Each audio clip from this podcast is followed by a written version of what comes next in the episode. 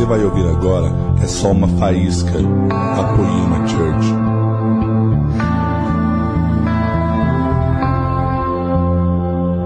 Obrigado pela fome de vocês. Sempre que o culto funciona, é porque a igreja estava com fome. Se a igreja não tem fome, Deus faz pouca coisa, porque ela tem pouca fome. Mas se vocês estão com fome, com certeza Deus vai fazer uma coisa. Antes de eu começar essa mensagem, eu vou dividir uma dica com vocês. Eu demorei muito para aprender isso. Se você já sabe, isso vai ser repetido e vai te dar habilidade. Se você não sabe, você vai aprender. Então o que eu aprendi e demorei foi o seguinte. Muitos anos atrás, a primeira vez que eu escutei um cara chamado Todd White ministrar, para quem não conhece, ele se move muito em cura e ele sai na rua curando as pessoas. As pessoas têm uma perna menor que a outra. Ele põe a mão, a perna cresce, ele ora, as pessoas são curadas instantaneamente. Antes de ele ficar famosão, explodir muitos anos atrás, eu escutei a mensagem dele e ele se move em questões de cura e evangelismo na rua. Então, quando eu escutei a mensagem dele, eu pensei, Deus, eu nem sou crente em nada. Crente é esse cara, eu não curo ninguém, eu não saio na rua curando as pessoas. Esse cara sim que traduz Cristo e faz a obra de Deus. O que, que eu faço? Eu não fico fazendo nada. Então ele me deixou inconformado, eu saí orando porque eu achei que então esse era o evangelho e essa era a plena verdade de Deus. Saí curando pessoas e pregando Jesus na rua. Uma vez funcionou, foi uma, eu acho que foi a cura mais legal assim que eu assisti acontecer. Eu orei por um menino que estava com o braço engessado. Aí eu orei, ele acreditou tanto que ele quebrou o gesso e começou a olhar para minha cara assim, cara, olha aqui, mexendo o braço que o braço estava quebrado. Aí nesse dia eu pensei, ah, eu estou um pouco crente agora. Agora finalmente é um, um poderzinho de Deus. E aí, anos depois, eu escutei, oito anos atrás, o Mark Schubert chegou na igreja. Aí eu escutei a mensagem dele e ele falava assim, que nós somos a noiva e a noiva precisa ter intimidade com o noivo. E por isso nós ficamos lá no quartinho e nós não temos que sair de lá.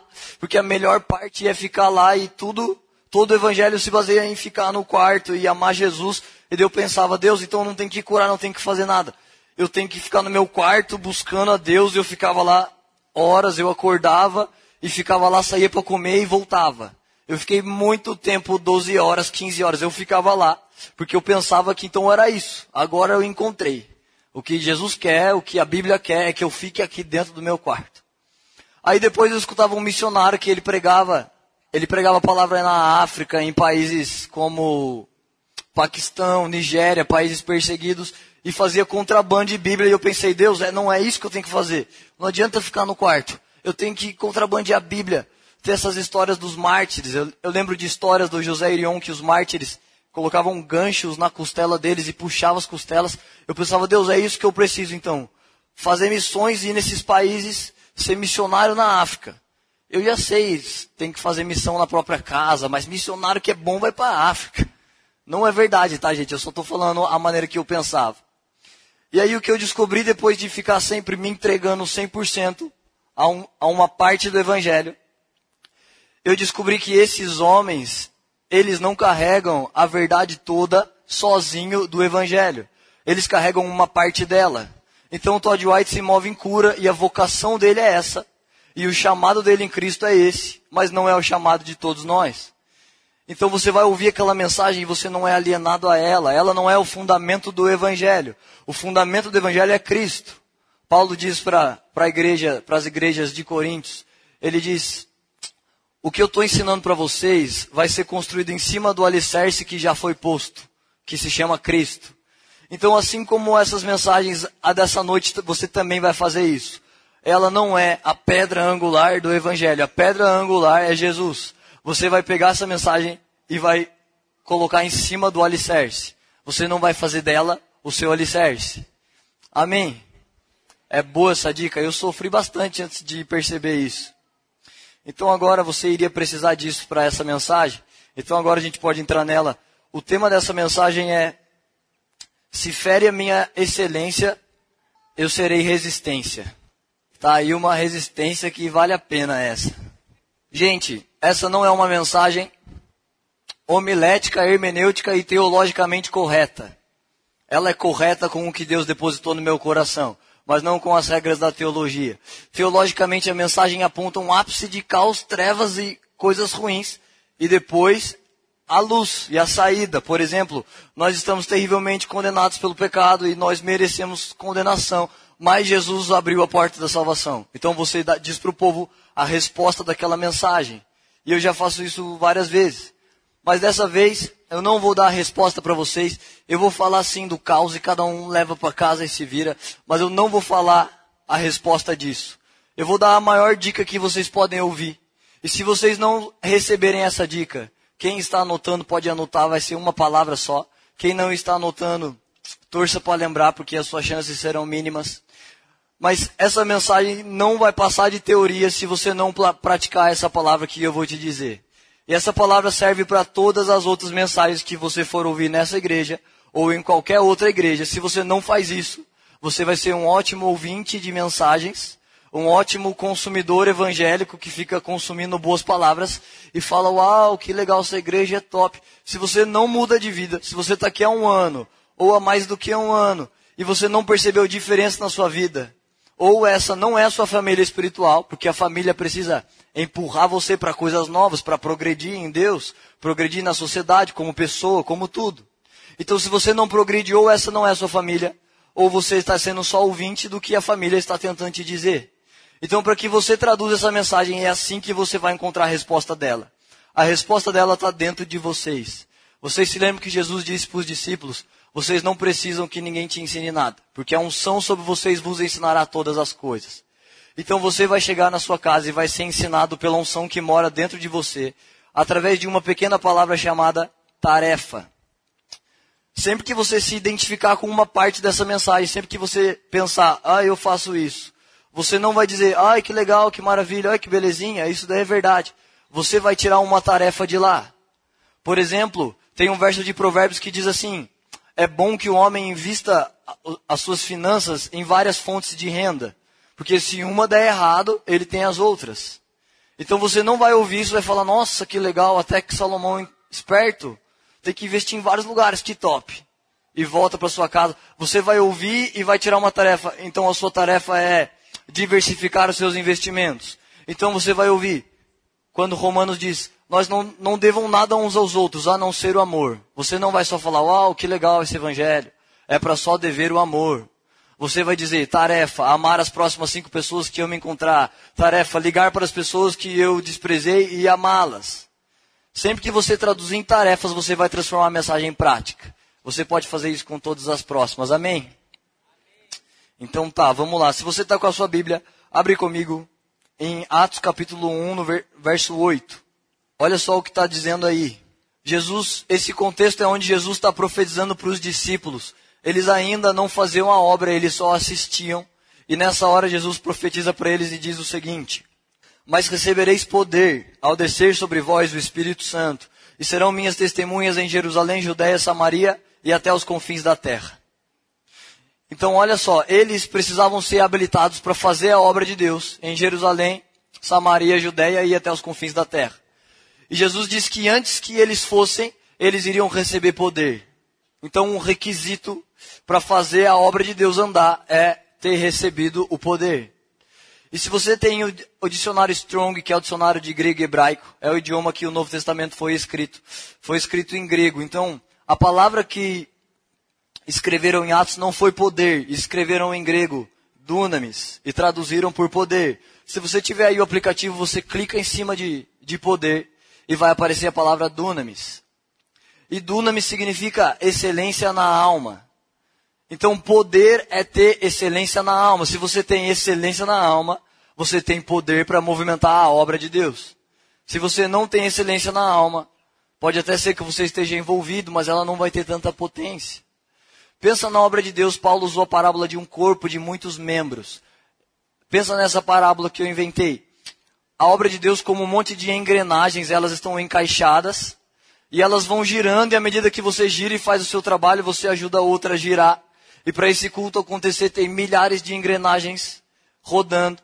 Tem alguém gravando online, tem alguém do lado aprendendo, porque ministério que não delega não vai existir. Tem alguém cuidando dos seus filhos, do seu carro, da cadeira, a cadeira que você sentou está limpa, o envelope que você usou está bonito, alguém fez a arte disso, alguém mandou imprimir. Alguém limpou esse púlpito, ensaiaram o som, passaram o som. Mas existem inúmeras pessoas trabalhando. Um monte de pessoas trabalharam para comprar essas cadeiras e a gente rachou isso com a igreja. E também o ar-condicionado.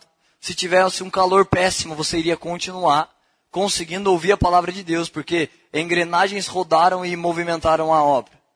Então eu queria que vocês pensassem para a gente entender essa mensagem na excelência como um fluido que deixa essas engrenagens lubrificadas e faz ela rodar perfeitamente. Jesus disse para os discípulos que as portas do inferno não iriam prevalecer contra a igreja. Pensa a igreja movimentando a obra de Deus, um monte de engrenagens, movimentando a obra de Deus e levando isso para derrubar as portas do inferno. Se essas engrenagens estão meio secas, se elas fazem assim, crack, crack, se elas não têm um fluido que lubrifica e deixa elas com potência e velocidade, a hora que ela bater na porta do inferno, ela só faz. Ela, não, ela tem que fazer pá! Explodir as portas do inferno. Isso vai acontecer à medida que nós fazemos com excelência na alma. Não sei quantos de vocês conhecem um filósofo chamado Nietzsche, mas ele, ele era ateu e não acreditava em Deus. Mas me marcou muito quando eu vi a história dele. Ele disse assim: ele disse para os cristãos: Não é possível que exista o Deus de vocês. Porque para mim a vida é só aqui. E quando morrer acabou. E depois daqui não tem mais nada. Mas vocês estão dizendo que depois da vida existe uma eternidade. Que vocês são salvos para sempre. Se isso fosse verdade, vocês deveriam ser o povo mais feliz da terra. E vocês andam para a rua igual a mim. E se eu acreditasse nisso que vocês acreditam, eu seria o cara mais feliz da terra. Então a falta de excelência de uma engrenagem pode e ela vai comprometer a obra de Cristo, ela não vai chegar em lugares que deveria chegar, porque faltou excelência, então as engrenagens não vão ter tanta potência. O segundo verso que eu preciso que você abra, Mateus 25, cap... 25 versículo 15. Olha só, esse contexto é da parábola onde um senhor distribui talentos. E o senhor distribui um talento para uma pessoa, três talentos para outra e cinco talentos para outra. Eu não disse no começo, né? Se você extrair tarefas dessa mensagem, essa mensagem tem o poder de trazer respostas para a desordem e, entre aspas, desigualdade social que você pode assistir.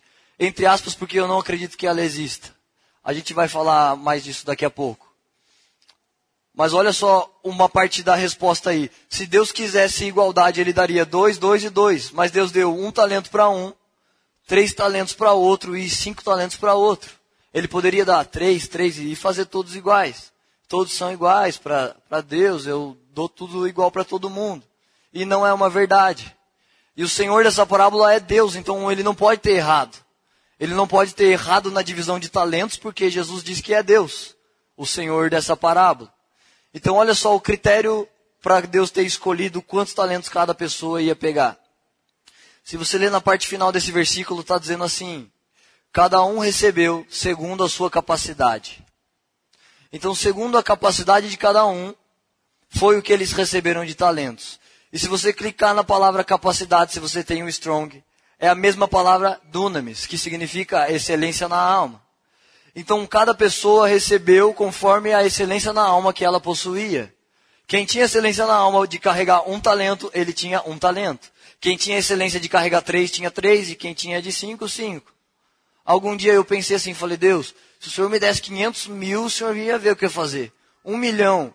Nossa, eu já tenho a mente para administrar um milhão. Eu já consigo, porque eu leio a Bíblia, eu busco sabedoria. Se cair um milhão na minha mão, eu vou saber exatamente o que fazer. E a boa e ruim notícia, boa porque dá para mudar a realidade, e ruim porque é verdade. Se eu tivesse a mente de ter um milhão, eu já teria. Se você pensar, ai cara, eu só estou esperando algum dia vai, eu vou ganhar 100 mil reais. Eu já podia ganhar, eu já sou humilde, eu dizimo, então Deus pode me dar. Se Deus pudesse te dar, já teria dado. Se você tivesse gestão financeira de ter um milhão, você já teria. E você não tem porque você não chegou na mentalidade de um milhão. Então nós administramos exatamente o número de talentos que a nossa excelência nos permite. 3 João capítulo 1, verso 2. Olha só, João está dizendo isso para um discípulo dele. Ele diz assim: Amado, oro na expectativa de que tenhas boa saúde e que seja bem sucedido em tudo o que empreenderes, assim como é próspera a sua alma. João orou por ele. Eu oro para que você seja bem-sucedido em tudo que você empreender, assim como é próspera a sua alma. Por algum tempo, a palavra, quando eu escutava assim, a palavra sucesso, parecia meio pejorativo para mim. Agora eu sou crente, eu não busco sucesso, eu só busco Jesus. E por algum motivo, eu pensava que isso era errado, que sucesso era uma coisa errada. E sucesso não é uma coisa errada. Sucesso não é pecado. Sucesso não é para os homens que só estão lá fora se perdendo. Deus nos chamou para ser mais que vencedores. A obra de Jesus não é fracassada. A obra de Deus não é para perder. Ele só sabe vencer, ele só vem vencendo na nossa frente. Nós fomos chamados para ter sucesso. Então, nesse verso, João está dizendo: Eu oro para que você tenha o mesmo sucesso que você tem de prosperidade na sua alma. Então, se você põe as mãos no seu comércio e ele prospera três, e você gostaria que ele prosperasse dez, ele não prospera três porque o Brasil está difícil, porque o comércio está difícil. Ele prospera três porque a sua alma tem nível três de prosperidade. Esse nível é só uma maneira de entender, não, não é literal. Então não é a situação do país que te deixa sem dinheiro, porque tem milionários morando no mesmo país do que você. Tem bilionários no mesmo país, com o mesmo presidente que a gente. Então o povo de Deus não foi chamado para esperar a prosperidade vir do lado de fora. Ah, agora, se Bolsonaro aumentar o salário mínimo, não é a esperança que nós fomos chamados para carregar. Que a nossa prosperidade venha com um aumento de 300 reais, de 200 reais. A prosperidade é uma pessoa, nós carregamos prosperidade. Se você carrega excelência na alma onde você põe a mão, isso prospera. Você não é injustiçado, isso não é sem querer e não é aleatório que uma empresa, que uma pessoa dá certo ou não. Sabe, quando Deus confiou os talentos, ele ficou esperando que cada um multiplicasse. Eu não multiplico talentos sem querer. Se Deus me der essa água, eu não faço assim. Fico aqui tomando, distraído. Daqui a pouco eu vejo tem três águas aqui. Ai, graças a Deus, multiplicou. Não dá para fazer isso sem querer. Sem querer, eu vou usar esse talento, eu vou tomar essa água e ela vai acabar e vai continuar sendo um, uma. Agora, para multiplicar, precisa ser por querer. Ninguém multiplica talento sem querer. Eu preciso olhar, falar, nossa, Deus me deu. Vou vender por três reais, compro mais três aí eu vou multiplicar. Você não muda de vida sem querer. Você não multiplica o que Deus te deu sem querer. Alguém que carrega excelência na alma, essa pessoa olha para os talentos e pensa: como eu vou multiplicar isso que Deus me deu? Se Deus te deu um emprego e você ganha a mesma coisa e você está lá por vários anos, você está enterrando o talento que Deus te deu. Deus te chamou para multiplicar os talentos que você tem.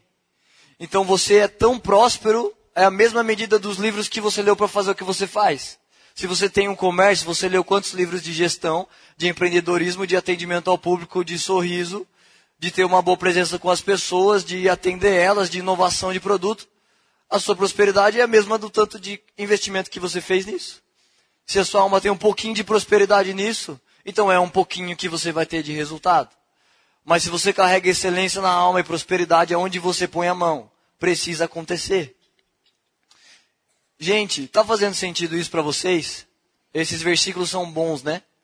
Tem um verso que Jesus diz assim para os discípulos: Sem mim vocês não podem fazer nada. Vocês têm ouvido muitas mensagens aqui de excelência e muitas realidades de pessoas que pode ser que não seja a sua, mas você não veio aqui ouvir uma palestra, você não veio aqui por uma placa de igreja. Tomara que você não tenha vindo. Tomara que você tenha vindo para conhecer mais de uma pessoa, de uma pessoa que se chama Jesus. Aí se ele te trouxe até aqui e ele está te mostrando um estilo de vida mais alto do que, o, do que o que você vive, Deus não está fazendo como a gente faz com criança assim para brincar, mostrando um pirulito e falando, nossa, não vai ter não, não vou te dar. Deus não está fazendo isso. Se ele mostra, é porque dá. Se ele revela, é porque é possível viver e é possível desfrutar disso. Então Jesus disse: sem mim vocês não podem fazer nada. Mas nós estamos com Jesus, Jesus mora dentro de nós. A não ser que alguém tenha uma revelação. Não, dentro de mim Jesus não mora. Jesus falou para mim que dentro de mim ele cansou e não mora mais. Então você é injustiçado, você precisa mesmo de alguma cota e coisa do tipo, porque sem Jesus não vai dar para fazer nada. Mas não tem ninguém com essa revelação aqui. Então, se Jesus mora dentro de você, nós podemos fazer tudo. Sem Jesus, não podemos fazer nada, mas com Jesus fazemos tudo. Olha só uma parábola eu mesmo que inventei. Eu já vi outras pessoas dizendo, mas eu inventei antes de elas dizerem, então sempre vai ser minha para mim. Mas eu via em toda essa vida cristã, eu li as coisas da Bíblia. Até antes de me converter, tinha momentos que eu lia a Bíblia. Eu me lembro de uma madrugada, eu não conseguia dormir. Tinha cheirado um monte de cocaína, não conseguia dormir. Lembrei que tinha uma Bíblia que eu ganhei da minha escola na quarta série. Eu lembrei e falei, vou ver. Ler essa Bíblia só para ver. Eu li os quatro evangelhos nesse dia e eu ficava lendo e falava, não é possível que existem essas pessoas aqui, Deus. Por exemplo, João diz assim, a todo aquele que creu lhe foi dado poder de ser feito filho de Deus. E que poder? O poder é vir na igreja domingo, não fumar e não beber, isso é poder? Eu sabia que não era. Não podia ser, isso não é poder. Qualquer pessoa de boa índole faz isso. Ela não fuma, não bebe, e ela escuta palestras aos finais de semana. Então, em toda a minha caminhada, eu via um Gustavo, que era o da Bíblia, que tinha um monte de coisas que a Bíblia dizia que ele tinha, e eu via eu, que era diferente daquele Gustavo. E eu imaginava uma ponte, então estava o meu Gustavo do lado A, eu estava aqui, e tinha uma ponte, e desse outro lado o Gustavo do lado B. Eu me lembro uma vez escutando louvor, eu ainda não. Eu não tinha nos meus parâmetros uma vida alinhada com Deus. E estava na chuva, eu estava de joelho na chuva tocando um louvor. Falei, Deus, um dia eu vou ser aquele cara, um dia eu vou ser. Eu estava com um cigarro na mão orando, falou, Deus, um dia vai. Prometo que eu estou lembrando. Era aquela música, eu tenho a marca da promessa que ele me fez. Se tentam destruir-me. Aí eu olhava o cigarrinho e falava, vai tentando me destruir. Mas aí eu sabia que um dia eu ia ser o cara daquela ponte. E eu não sou ainda. Eu não estou ministrando essa mensagem como o cara que chegou no lado B. Eu estou um pouquinho depois da metade da ponte e estou convidando vocês para vir junto. E para vocês o caminho pode até ser mais fácil. Mas aí do lado B, eu sabia que tinha um Gustavo sem medo, porque o verdadeiro amor expulsa fora o medo. Sem orgulho, sem ciúme, sem inveja, sem rancor. Sem dúvida, sem preocupações, porque eu apresento diante de Deus as minhas ansiedades e basta cada dia o seu, seu mal. Um Gustavo sem dúvidas, porque um homem de mente dividida é inconstante em todos os seus caminhos. Um Gustavo próspero, que empresta muitos e não pega emprestado de ninguém.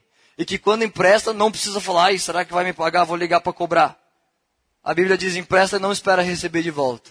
Tem uns dinheiro meu emprestado, se sentindo no coração, pode pagar. Se não, precisa também não. E eu não encontro essas pessoas e falo, hum, tá, não estou nem aí, eu quero ser o Gustavo do lado B. O do lado A é miserável e diz assim, nossa, cenzão armava.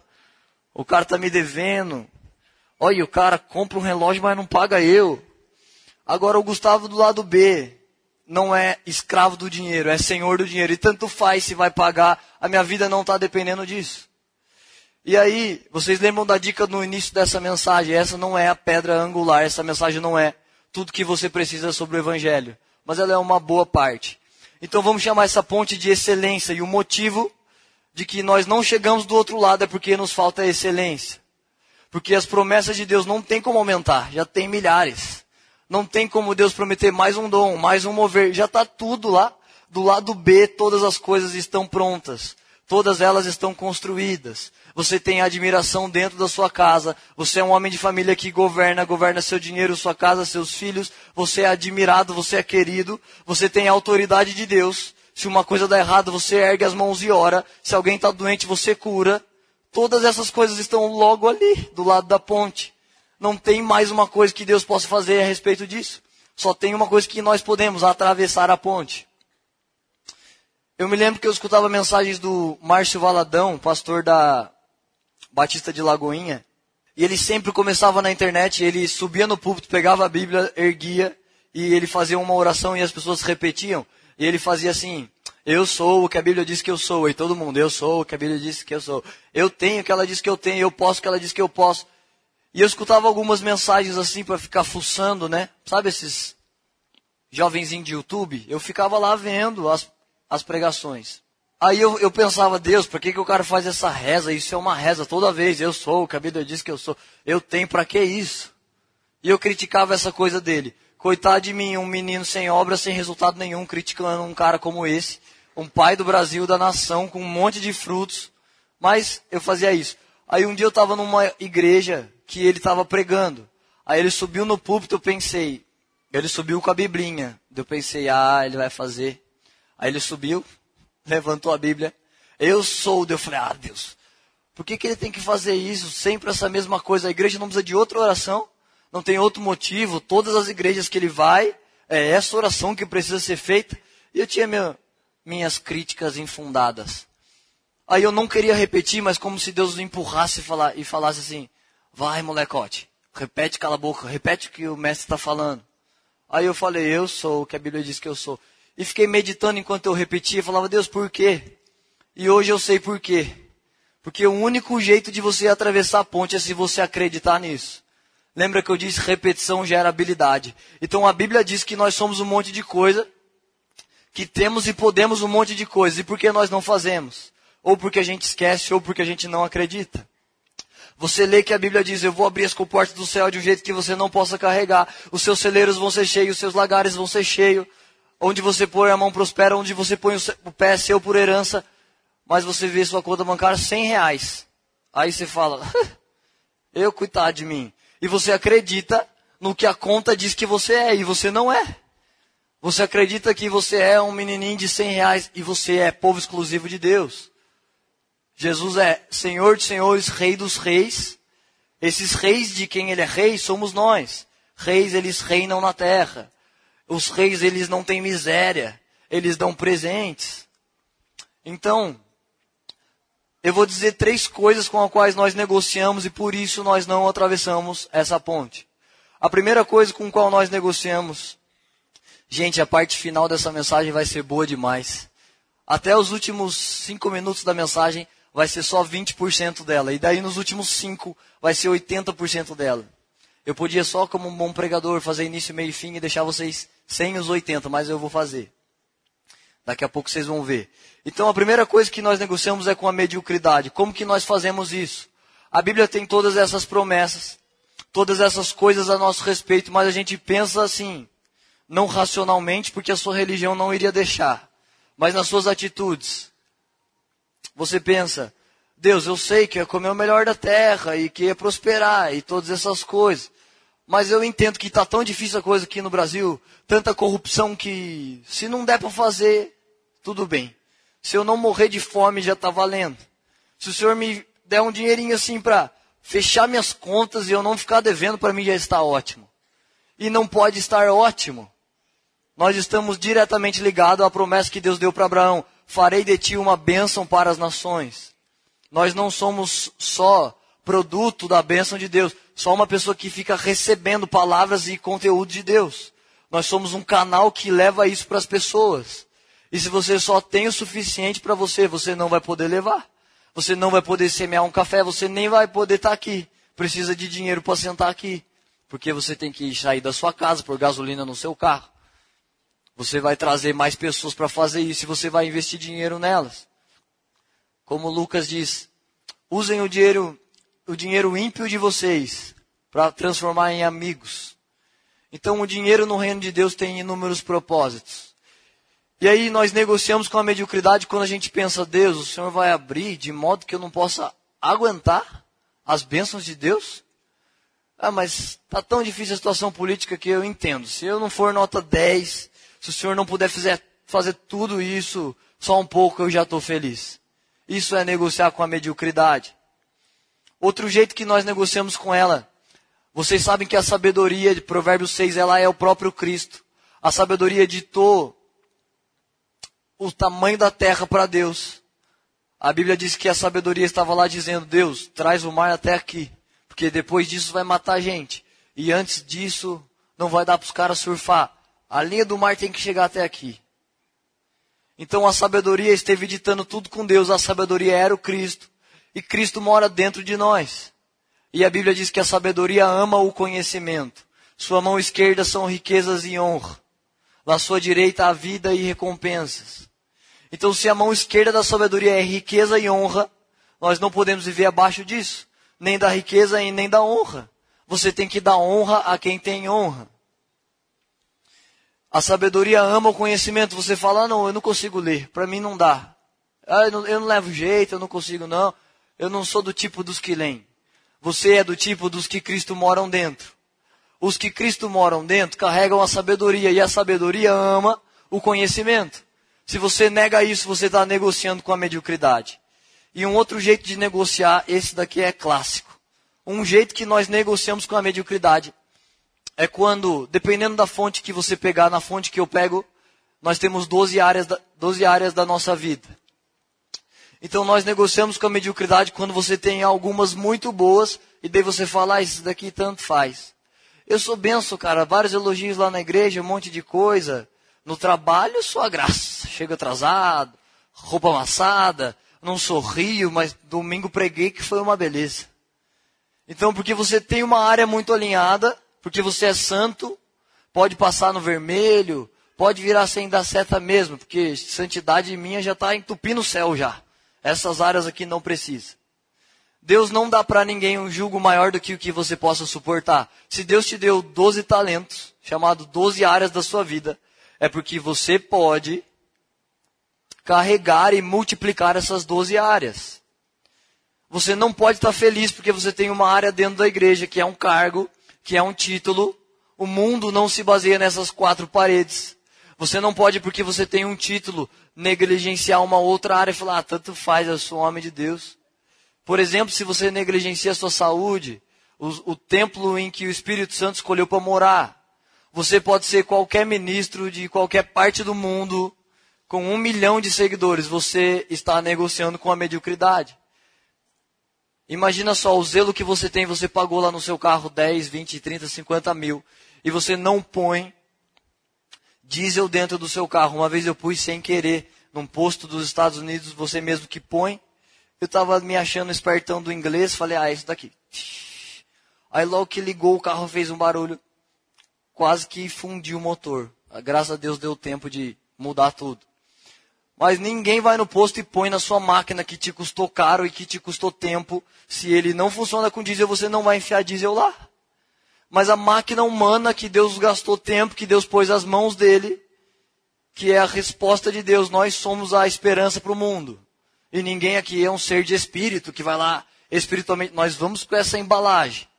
Então você não põe diesel no carro e põe drogas ilícitas e ilícitas dentro do seu corpo. Isso é negligenciar uma área. Eu não vou falar drogas lícitas para não constranger ninguém. Não vou falar quais são cocas lícitas, drogas lícitas. Que alguns de nós usamos, mas você sabia que açúcar mata mais do que cigarro? Será que o crente não fuma para não escandalizar as pessoas?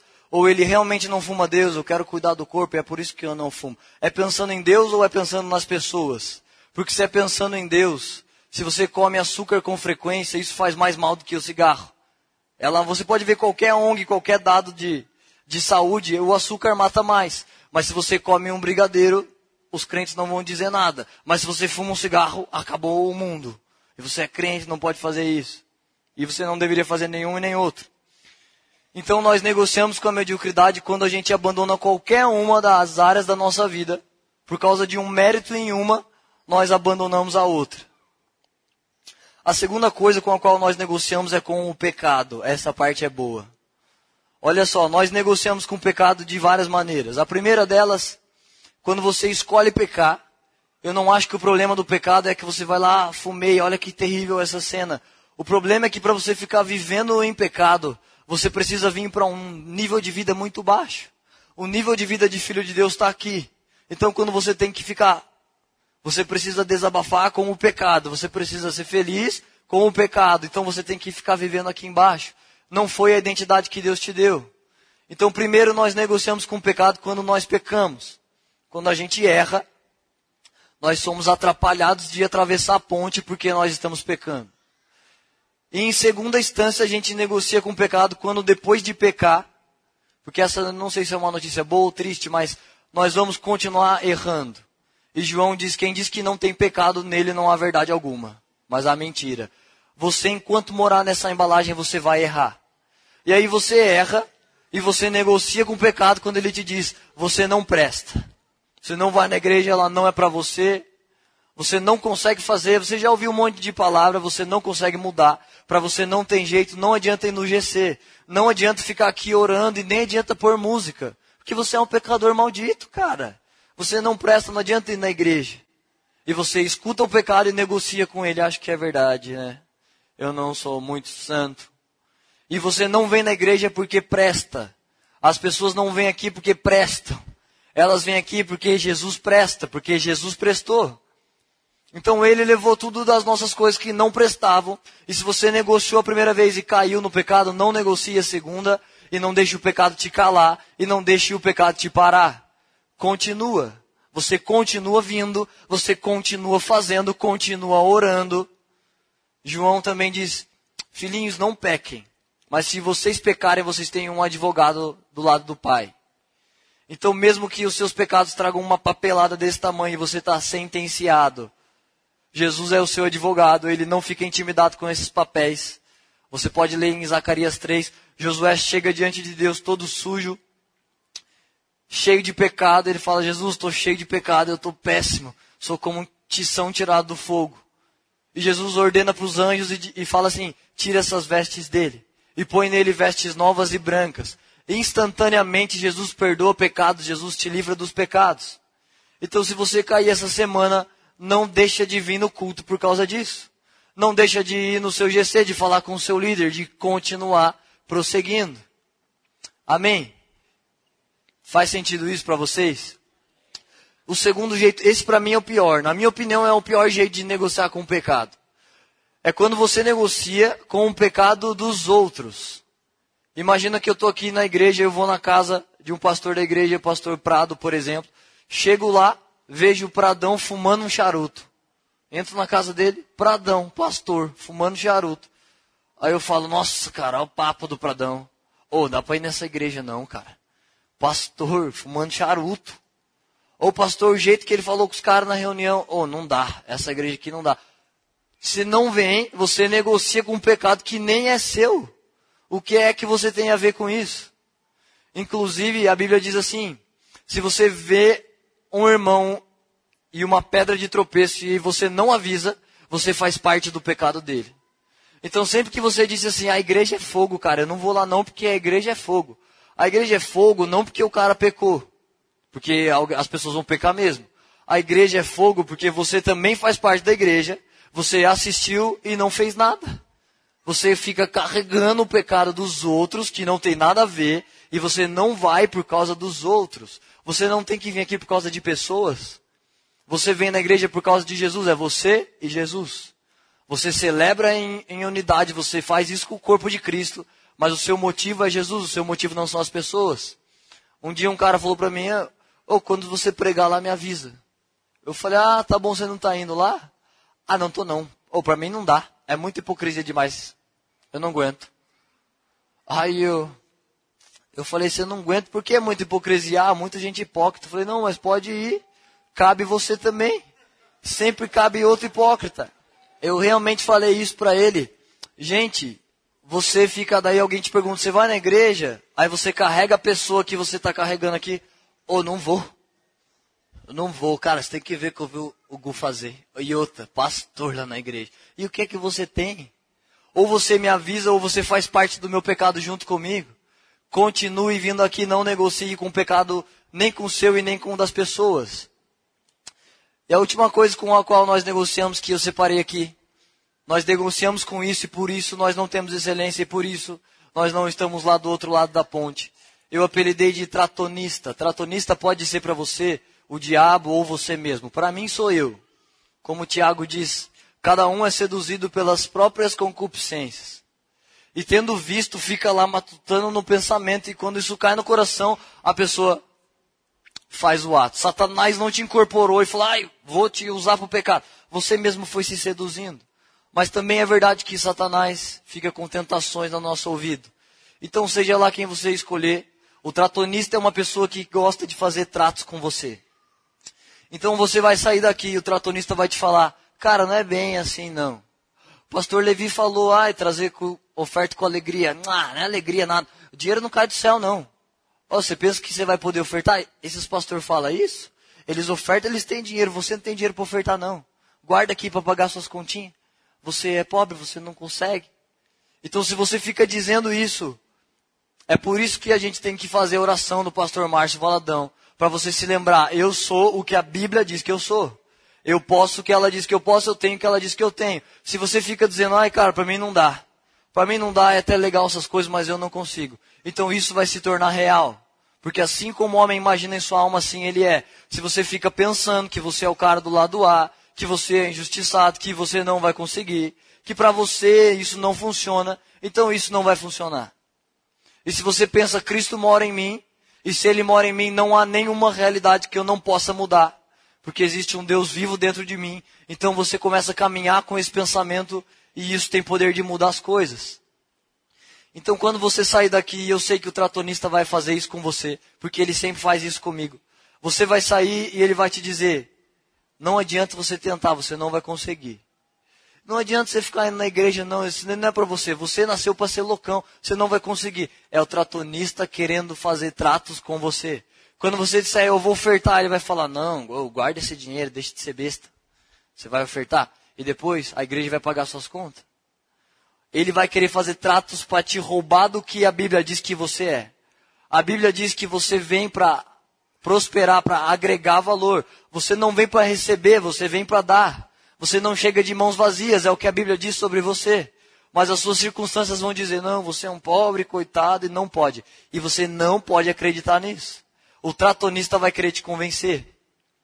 Então eu fiz uma imagem do tratonista, eu criei uma imagem, eu achei uma imagem na internet, e sempre que eu lembro dele, eu penso nessa imagem, quando ele começa a falar comigo. Um homem de terno e de chifrinho. Sempre que o tratonista fala uma coisa comigo, vem esse cara na minha cabeça. Então, quando ele fala coisas comigo, eu penso nele e falo: não, sai daqui. Se eu desse ouvido para tratonistas, eu não estaria aqui ministrando. Eu não iria liderar ministério, eu nem iria trabalhar na igreja. Fazem uns sete anos que eu trabalhei aqui, e quando eu aceitei isso, eu ganhava metade do que eu já ganhava onde eu trabalhava. Então o tratorista me falou, cara, o que você vai fazer? Ó, Deus é Deus no céu, dinheiro na mão, sapato no pé.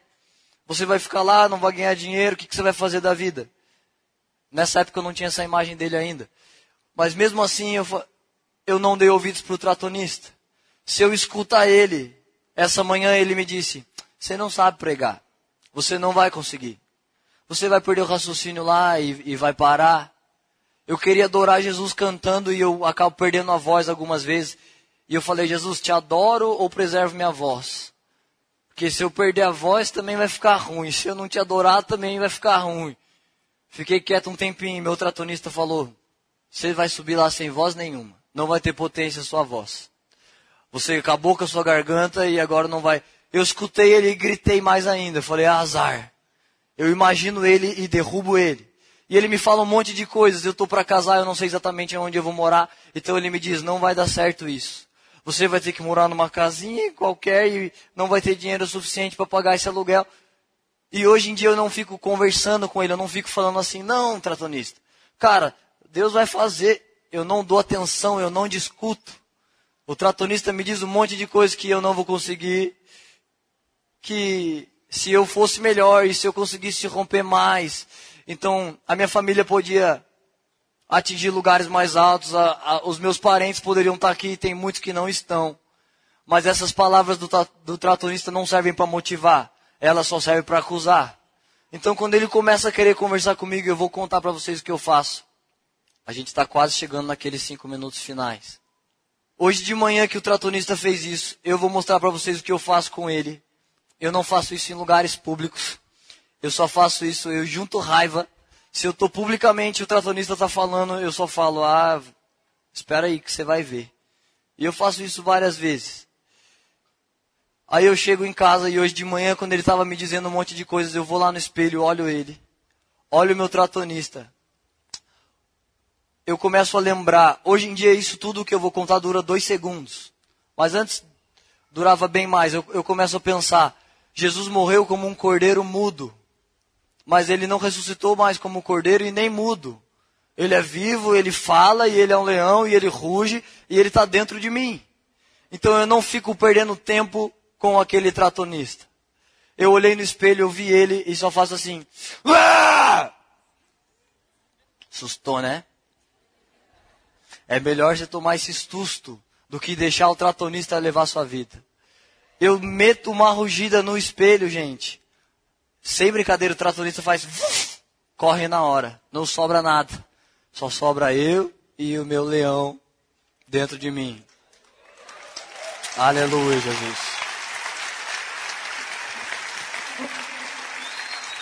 Aleluia.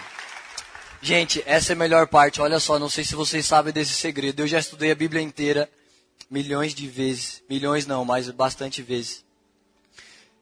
E eu não vou falar muito disso, isso poderia ser um seminário de horas, mas unidade na Bíblia tem um significado claríssimo em vários textos. Unidade significa poder ilimitado. Sabe que a Casa de Papel conseguiram roubar, não lembro se conseguiram 100%, mas eles conseguiram fazer uma grande coisa lá. Mas eles conseguiram por causa da unidade. Havia pessoas com um propósito na mente, com o um mesmo objetivo, com um coração em unidade. Quando você tem unidade, você tem poder ilimitado.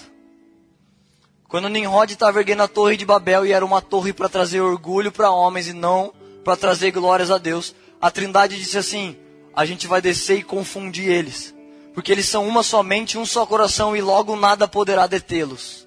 Se você tem unidade com mais uma pessoa, se vocês têm um mesmo objetivo, um mesmo propósito, um poder ilimitado do céu é liberado. Então, como eu disse, eu não tenho todas as respostas para que você atravesse a ponte. Mas eu sei que se a sua intenção é atravessar, se você quer ser a pessoa do lado de lá, se você quer pisar nessa ponte, você vai ter medo, ela é alta, mas você vai ter pessoas do teu lado te ajudando a atravessar. Então, se você quer fazer isso, se você veio por causa disso, eu queria convidar todos vocês a ficar de pé. Aquilo que nós vamos fazer, que é 80% da mensagem, é invocar o favor de Deus através da nossa unidade. Eu duvido que eu queira deixar de ser medíocre sozinho, que eu queira atravessar a ponte sozinho. E mesmo se eu quisesse, não seria possível, porque Cristo não é um indivíduo. Cristo é o corpo. Eu não sou Jesus, o Leandro não é Jesus, mas nós somos. Então, se você tem um desejo de atravessar essa ponte e você começa a liberar esse desejo no seu coração, a gente atinge unidade, a gente atinge uma só mente, Jesus, a nossa mente não quer construir nada que não seja você, que não seja nos parecermos mais com você, que não seja ser aquilo que a Bíblia diz que nós somos. Se você carrega esse desejo no coração e você se identificou com alguma coisa, você reconhece, eu tenho negociado ou com o pecado, ou com a mediocridade, ou com o meu tratonista, eu tenho dado ouvidos para ele. E por isso eu estou longe da ponte ou eu nem cheguei nela ainda. A gente vai acionar esse favor de Deus para que Deus possa fazer uma coisa nos nossos corações. Aquilo que Deus vai fazer, Ele vai fazer por causa do corpo de Cristo, porque nós estamos em uma só mente, com um só coração desejando Jesus, pelo amor de Deus. Eu não quero mais ficar vivendo desse lado. Eu sei que existe alguém que pode mais, alguém que tem mais, alguém que é mais. Se você é filho de Deus e você reconhece isso, você começa a reconhecer o que um filho de Deus pode fazer. E você começa a fazer. Mas você precisa atravessar isso. O favor de Deus pode nos alcançar por causa disso. Você que se identifica e não veio aqui, põe a mão no seu coração. Me ajuda a fazer essa oração que obrigue Jesus a descer e, e unir os nossos propósitos. Por favor, Jesus. Por favor, Jesus, nos ajude a chegar do outro lado, Jesus. Nos ajude a fazer a sua obra com excelência, Senhor. Que nós não venhamos negociar com a cultura, com as pessoas ao redor, com as vozes que dizem que essa vida não existe, que isso não é possível, isso é mentira, Jesus. Planta em nosso coração a verdade das suas escrituras. Planta em nosso coração a verdade de quem nós somos, a verdade do que nós podemos e do que nós temos, Jesus.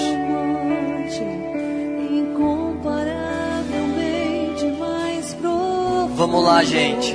Esse é um momento prático em que, através da unidade, a gente aciona 80% dessa mensagem e ela cai como uma bomba no seu peito, te dizendo: vocês vão chegar lá. Isso é possível, vocês vão atravessar. Se eu estou mostrando, não é para vocês passarem vontade, eu estou mostrando porque é possível. Vem, Jesus. Vem, Jesus.